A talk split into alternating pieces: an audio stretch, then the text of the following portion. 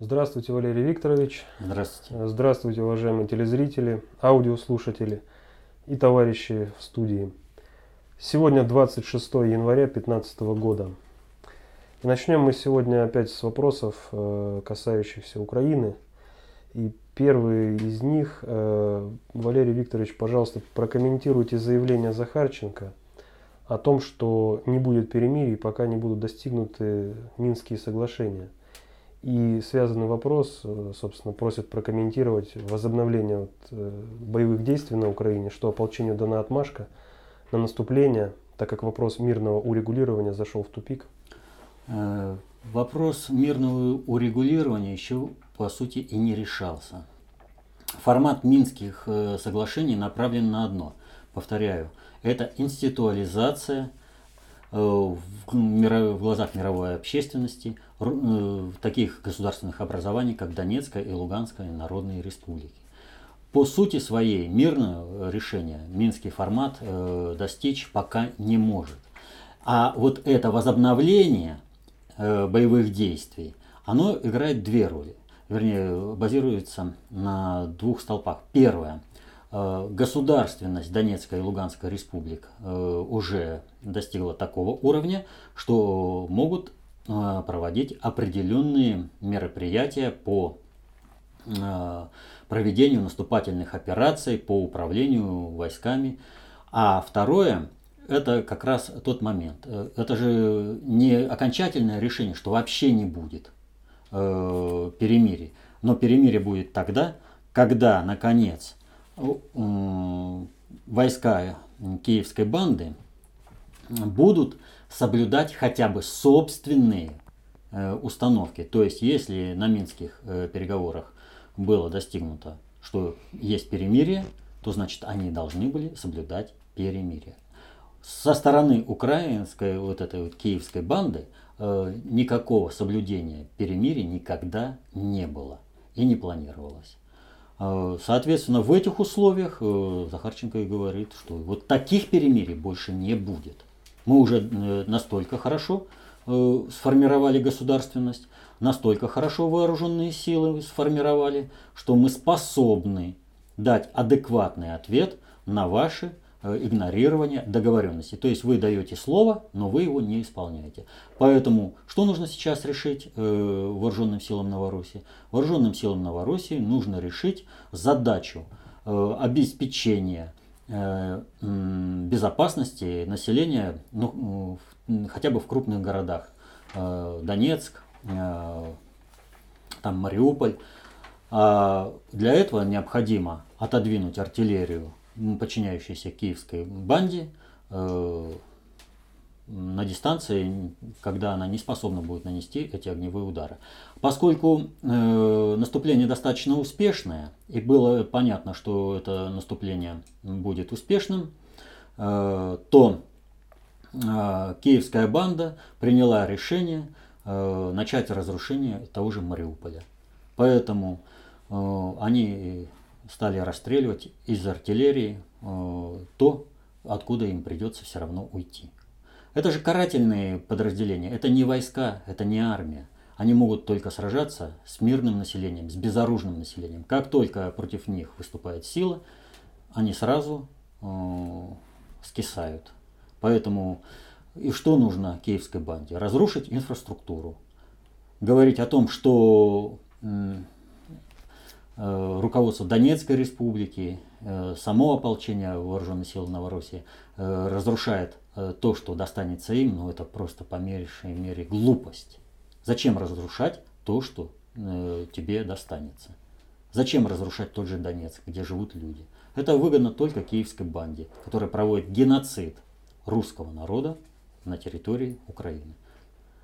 Как бы он ни назывался, русский или украинец. Главное, что он не сведомый. Вот. Сведомые, они вон, в карательных батальонах, они по-прежнему прыгают, они по-прежнему орут что вешать будем, а, что москаляку на геляку, коммуняку на ножи. Вот. Им все кого-то хочется убить. Поэтому вот в этом отношении надо вот понимать э, такую вещь. Э, геноцид населения на Донбассе был запланирован изначально, как только э, начался Майдан в Киеве в 2014 году, в ноябре. В 13 В 13 да. Прошу прощения, оговорился. Следующий вопрос от Геннадия из Луганска. Ранее, Валерий Викторович, ранее ваши комментарии в отношении остановки боевого наступления ДНР на Мариуполь после первых Минских соглашений сводился к тому, что это вынужденная мера, что армия ДНР могла растерять свою боеспособность, а отказ от наступления даст войскам Новороссии передышку и возможность перегруппировки. Однако в итоге мы имеем сотни погибших мирных жителей, потери со стороны армии ДНР, ЛНР и так далее. Возможно, было бы правильным не останавливать все-таки наступление, выдворяя с территории ДНР и ЛНР укровойска, войска а дойти до границ областей и уже там укрепляться, тем самым отодвинуть линию фронта от крупных городов, по которым сейчас ведется постоянный обстрел украинской артиллерии? Ну, такая точка зрения есть, но она базируется на неглубоком знании того, что реально происходило, но в принципе сейчас уже об этом можно как бы сказать. А, я уже говорил, что в принципе успехи Э, вооруженных сил Новороссии в августовском наступлении были обусловлены большей частью того, вот, ну, имеется в виду территориальной, от того, что как бы произошел провал э, но не в плане того, что ничего не получилось, а вот когда человек э, считает, что ну, шагает по ступенькам или там с бордюра, и он считает, что вот плоскость, поверхность находится на одном уровне, а она оказывается чуть ниже – так вот, это же произошло и с контрнаступлением. Планировался контрудар, в результате получилось контрнаступление. Удержать занятые позиции было чрезвычайно трудно. На самый критический момент этого наступления образовалось 9 котлов. При запредельно низком командовании со стороны э, киевской банды при, подчеркиваю, при запредельно низком командовании, то есть вообще бы ничего не было. Как только бы стабилизировалось положение, как только бы прекратилось э, движение войск, некоторое, да, и получили бы возможность оглядеться, вот это э, ошеломление первого удара бы прошло, то тогда на уровне инициативы рядового состава вот эти девять котлов порвали бы все тылы. И в принципе бы удалась та идея проведения карательной операции по отношению к мирному населению, о которой говорили и Гелитей, и Муженко, и Порошенко. Отчего Иловайский котел-то в него попали только одни каратели? Да потому что они шли, как сам сказал Порошенко, с карательной акцией. И до того, как попали в котел, уже многие сепаратисты были покараны. А кого они убивали? У них что, до Иловайска были какие-то боестолкновения? Да ничего подобного, они расправлялись с мирным населением. Так вот, нужно было решить вопрос устойчивости государственного образования. Там Донецкой республики, Луганской республики. Для этого нужно было ликвидировать котлы.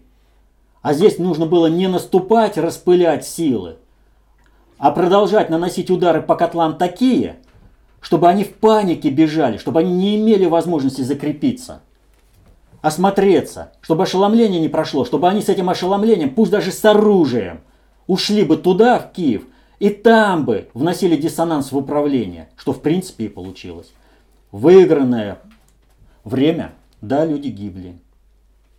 Но если бы этого не произошло, погибло бы все дело и карательная операция бы прошла по полной программе по Донбассу, у России не было бы никакого варианта, как вводить войска, чтобы остановить карателей. И вот вам Третья мировая война, пожалуйста. Прошли по самому-самому краю. Газета «Гранма» не зря опубликовала на этой, на этой неделе статью, что Россия смогла остановить Третью мировую войну, не допустить, вернее, Третью мировую войну. Положение было сверхкритическим, сверхтяжелым. И надо понимать еще одну вещь. Наступление могут вести только если есть управление. Приведу такой пример. Я о нем уже неоднократно говорил. Вот э, Стрелкова часто обвиняют в том, что он там сдал часть территории, что вот была вот такая территория, у Донецкой республики, а вот такая. Вот открывайте учебник истории и смотрите советскую власть. Была империя, победное шествие советской власти на всей территории империи, а потом ужалось до маленького дерева вдоль Волги, и, и это ствол вдоль Волги и крона вокруг Москвы. Почему? А вот на какой территории смогло государство обеспечить управление? Смогло обеспечить устойчивость этого управления? Вот на той территории закрепились. То же самое произошло и с Донецкой и Луганской республики. Вот на, на какой территории смогли обеспечить качество управления, устойчивость этого управления? Э, вот до такой территории и сжались. Это объективный процесс. И не понимать это, ну это я не знаю, можно только лишь, если не изучал историю вообще, даже в школе, либо сознательно наговаривать. Так вот, э, мы постоянно говорим с самого начала, проблемы Донецкой и Луганской народных республик в том, что не происходит становление государственности. Вот насколько государственность выстраивается, настолько и успехи настолько снижается мера кровавости вот этих событий. И поэтому вот это наступление Захарченко показывает, что он свой э, хлеб, что называется, ел недаром все это время. Он учился государственному управлению. Он э, строил это государственное управление. И вот это государственное управление приобрело определенную устойчивость и возможность решения определенных задач, которые огласил Захарченко. Так что хотелось бы, конечно, чтобы все как в кино было. Но все происходит наилучшим образом сообразно реальной нравственности и этике всех участников процесса. И дальше.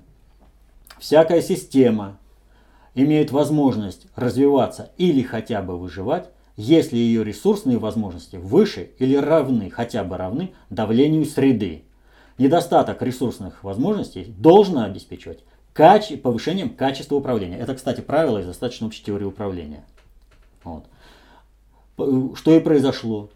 Застабилизировали успехи летнего наступления, контрнаступления, которое получилось вместо контрудара. Кстати, получилось бы полноценное контрнаступление и взяли бы Мариуполь, если бы э, задумка Стрелкова и его распределение войск по фронту, вот он свое соединение вывел, и он распределил Фактически это была подготовка к контрнаступлению.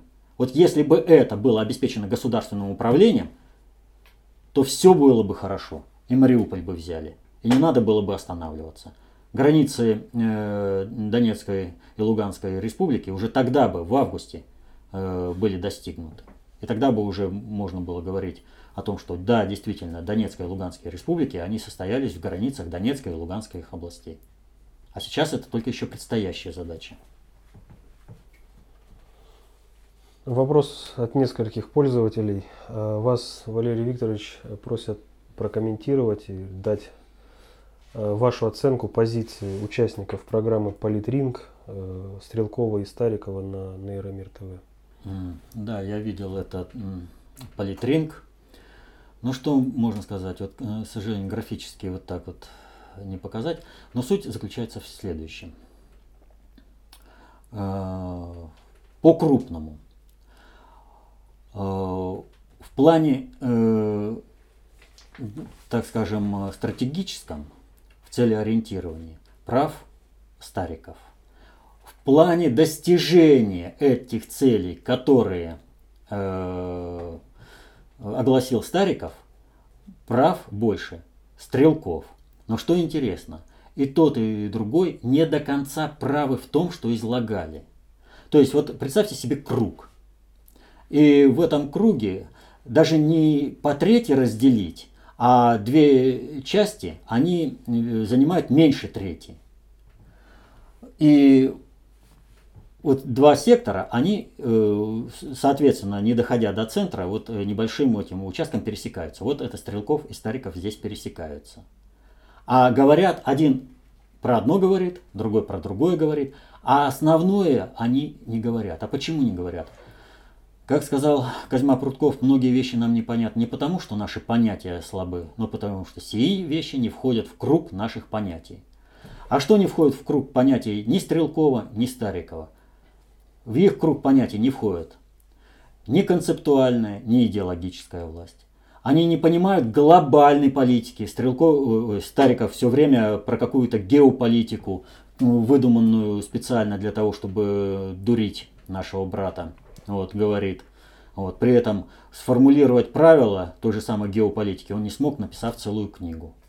Ну не смог. Он дал какую-то иллюстрацию. Но причем он сам же там понимает, что геополитика что-то не объясняет. У него прям во вступлении там написано, что не объясняет. Но дальше-то он в этом размышлении не пошел. Он бы вышел на понимание глобальной политики, если бы и дальше думал об этом. Он по-прежнему в геополитике заблудился. Вот, то есть не понимают э, видов социальной власти, не понимают, что есть э, третий вид, э, кроме внутренней и внешней политики, есть глобальная политика. Они не, оба не понимают в разной, правда, степени. Э, Старый, Стрелков, как управленец-практик, все-таки где-то на уровне, на бессознательных уровнях полную функцию управления ощущает, но не понимает. А достаточно общей теории управления, опять же, никто из них не понимает. Приоритеты управления оба не понимают. И в результате один шестой приоритет, другой третий приоритет. И сойтись они не могут. А как реализуется шестой приоритет за счет третьего? Как шестым приоритетом можно реализовать цели третьего приоритета? Никак. Ни тот, ни другой. Вот они, каждый, что называется, в своем болоте. Вот. Фактически, вот они, каждый говорил свою часть правды, это все надо объединить и потом все еще откорректировать на основе э, тех вопросов, которые я назвал. Вот тогда у них получится целостное. А, в общем-то, они говорили об одном и том же, только они говорили разные аспекты одной и той же проблемы. Это вот, э, понимаете, как кубик Рубика. Один, один э, одну сторону описывает, другой описывает другую сторону. Но ведь у кубика-то есть еще стороны. Целых четыре. Э, к другим событиям. Э, Юля из Молдовы э, задает такой вопрос. Саудовский король умер. Чего нам ожидать с приходом наследника? А ничего не ожидать. Продолжение того же самого курса. Саудовская Аравия, там Арабские Эмираты или что-то еще там это арабское. Это в общем-то, задний двор английского двора. Вот. И по сообщениям э, СМИ, саудовский король с 2010 года умирал уже неоднократно. Но уж точно известно, что с 2011 года он э, пребывал э, большее время в реанимации. То есть, а кто руководил? Или как он, не, выходя не приходя в сознание, управлял страной? Нет, просто он умер ровно тогда, когда из многочисленных наследников образовался, обнаружился тот, кто действительно сможет управлять без потери качества, кто смог разобраться со своими конкурентами. Вот и все, и он умер. Видимо, до этого времени и тянули.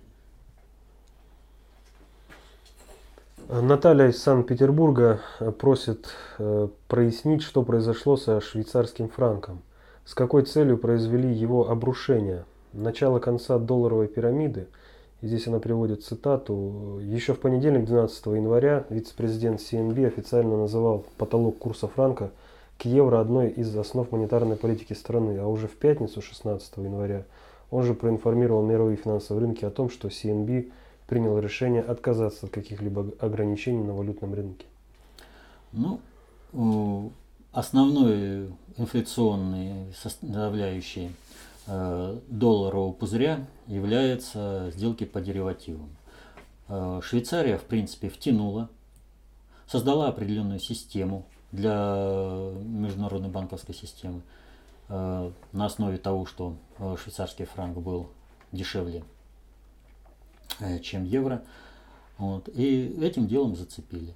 А вот для какой цели сейчас этот вопрос решается? Ну, может быть э, стабилизация мировой кредитно-финансовой системы за счет э, некоторого подспускания этого пузыря, а может быть и начальный этап опускания доллара, все вполне возможно. Другое дело, что сейчас юаневый э, центр открывают э, в Швейцарии. Вот, то есть переводят э, все больше и больше экономику на э, юань, э, мировую экономику на юань. Вот Иран вообще отказался от расчетов в долларах. Э, Индия требует э, значительно отказаться от долларов. То есть доллар постепенно обрезают. Ну и мы уже говорили об этом, наверное, или нет. Э, Украина с Китаем заключили соглашение о свопе на сумму примерно 2,5 миллиарда долларов. Вот. Это только начало. Это показатель того, что Соединенные Штаты теряют управление на Украине, теряют управление глобальными процессами, а Китай выходит на этот уровень. Вот. Все это делается как бы пошагово. Вопрос от Александра Павловича. Прокомментируйте, пожалуйста, предложение Меркель создать зону свободной торговли между ЕС и Евразийским экономическим союзом.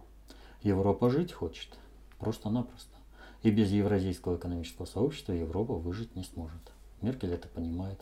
Но, опять же, это предложение в пику Соединенным Штатам, которые собираются развязать войну на территории Европы. И польское правительство всеми силами в этом содействует Соединенным Штатам. Поэтому, когда поляки кричат о том, что необходимо ввести войска там, на Украину, э, выступить жестче по отношению к России, э, просто заключается в чем? Э, вот эту массу Э, мышечную, э, просто мясо из сведомых на Украине, в принципе, уже заканчивается. На, терри... на фронте имеется в виду. Сведомых в тылу вполне достаточно для того, чтобы терроризировать простых людей. А вот на фронте их маловато, и они платят большие бабки для того, чтобы сбежать, вот, избежать это, мобилизации, чтобы не оказаться на фронте, вот, чтобы они даже в Россию сбегают из, э, с Украины. Вот, а войну-то надо расширять, поэтому Соединенные Штаты приняли решение э, украинских сведомых э, заменить дебилами польскими. Вот, то есть не заменить, а подпереть. То есть э, там тоже достаточно много дебилов, которые ненавидят Россию. Вот, э, ну что, ненавидите Россию, вон вперед за американские интересы, воюйте. О том, что э, сведомые воюют за американские интересы, прекрасно показал э, визит генерала Ходжеса, который приехал с инспекционной поездкой, ему все докладывали. Он прошелся по госпиталю, где вручил собачьи жетоны тем, кто погибал за американские интересы, был ранен. Причем он прямо говорил, что вы здесь воюете за американские интересы. Вот, пожалуйста, жетончик, будь благодарен. И они действительно благодарны. Сам хозяин их отмечает. Он же как их посетил. Вот, я... вот почему э, есть лозунг, да, Украина по надусе. Украина превыше всего. А почему она превыше всех? А потому что с нами Америка. Помните этот марш? И чуть что они начинают и на Майдане, да с нами Америка, да что вы там сделаете, да Америка нам поможет и все прочее. То есть, если нет Америки, то Украина уже не по надусе. Но это же арабская позиция, это арабская психология. Но это психология сведомых. Вопрос от Максима. Валерий Викторович, вы сотрудничаете, общаетесь с Зазнобиным, Ефимовым? Вы все проповедуете, в кавычках, КОП, но такое впечатление, что все разбежались по своим углам, и у каждого свой фан-клуб сложился, и каждый с ним ведет беседы. У каждого свои проекты. Это неплохо, конечно, но общего нет. Вместе нигде не выступаете, никаких конференций, мероприятий. Впечатление, что разобщенность какая-то.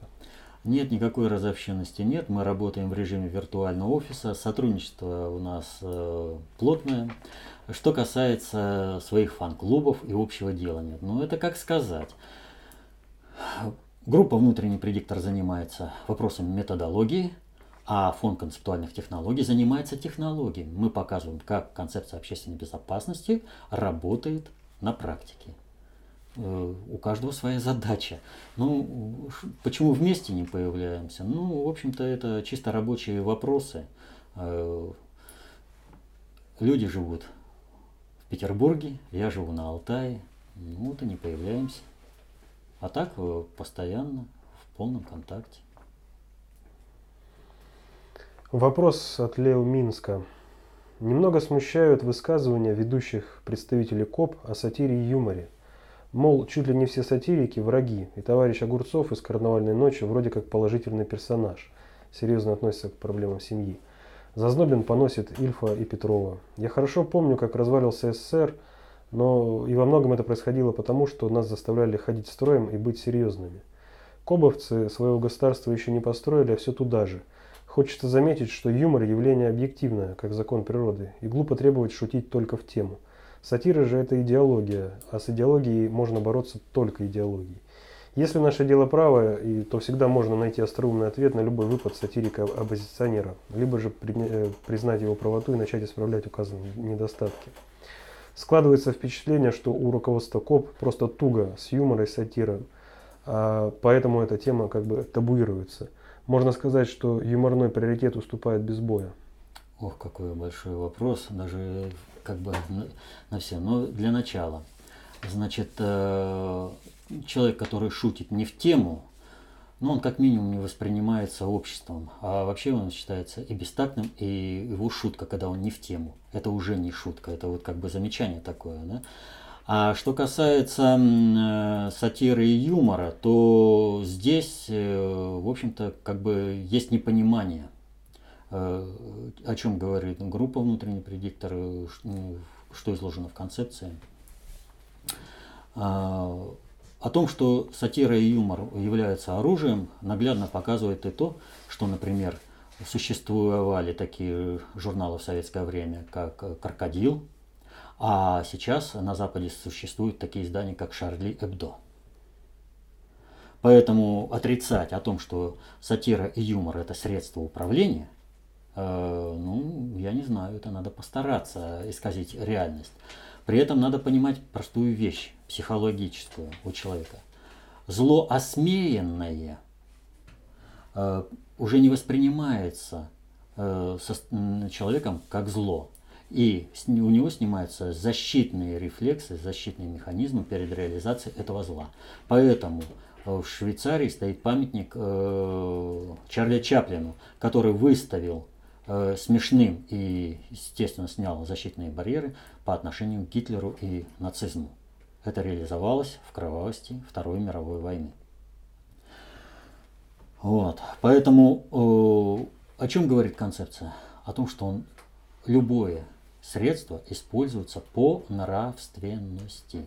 И оно способно либо нести благо людям, либо ему навредить. А вот то, что человек э, видит только одно, что там где-то запретить, так этого в концепции вообще нет. Юмор и сатира – объективная данность. А против объективной данности глупо воевать. Вопрос только в том, как использовать. И что это сейчас доминирует в обществе нужно, можно согласиться с тем, что сейчас все охаивается, все опошляется, или же с этим надо бороться. Типа, это ж смешно. Ну вот смешно Шарли Эбдо э, публиковать э, оскорбительные карикатуры на пророка Мухаммеда. Да? Ну смешно. А то, что за этим может последовать большая война, что тем самым оскорбляет многих людей, тех эти смехачи вообще не воспринимают. Вопрос от Захара. Иногда, когда читаю доту и в очередной раз извилина за извилину заходит, отбрасываю книжку и сетую на то, почему все так сложно. Сразу приходит мысль о том, что Бог все предвидел. И неужели только в наше время, освоив такие знания, можно действительно начать строить справедливое общество? А раньше, получается, нельзя было? И разве недостаточно одной веры Богу, чтобы человечество стало человечным? А разве история человечества, э, человечества не доказывает этого? Что толпа элитарное общество строилось на основе мани... монополизма на знания, и что только растекание знания среди широких слоев населения привело к тому, что элита уже не могла э, в своих руках концентрировать власть. Она должна была соотносить и уже все больше должна соотносить с интересами э, всего народа, который понимает это управление. Все, вся эта многовековая история человечества – это история накопления знаний простым людьми, тружениками. И это знание теперь труженики стараются использовать для защиты собственных интересов. Поэтому здесь вопрос как бы очевидный. Мировая история. Это был последний вопрос на сегодня. Ну и тогда э, на основе вот, последнего вопроса э, о, необходимости освоения нового знания напомню, что вот эти знания об управлении обществом, которые скрывались тысячелетиями от всего населения, изложены в концепции общественной безопасности достаточно общей теории управления. Изучайте их, и тогда вы сами сможете разбираться в хитросплетениях политики. Тогда политика перестанет быть грязным делом, которое отдают на откуп э, мерзавцам и негодяям. Тогда политика будет вашим делом, средством достижения и защиты ваших интересов. До свидания.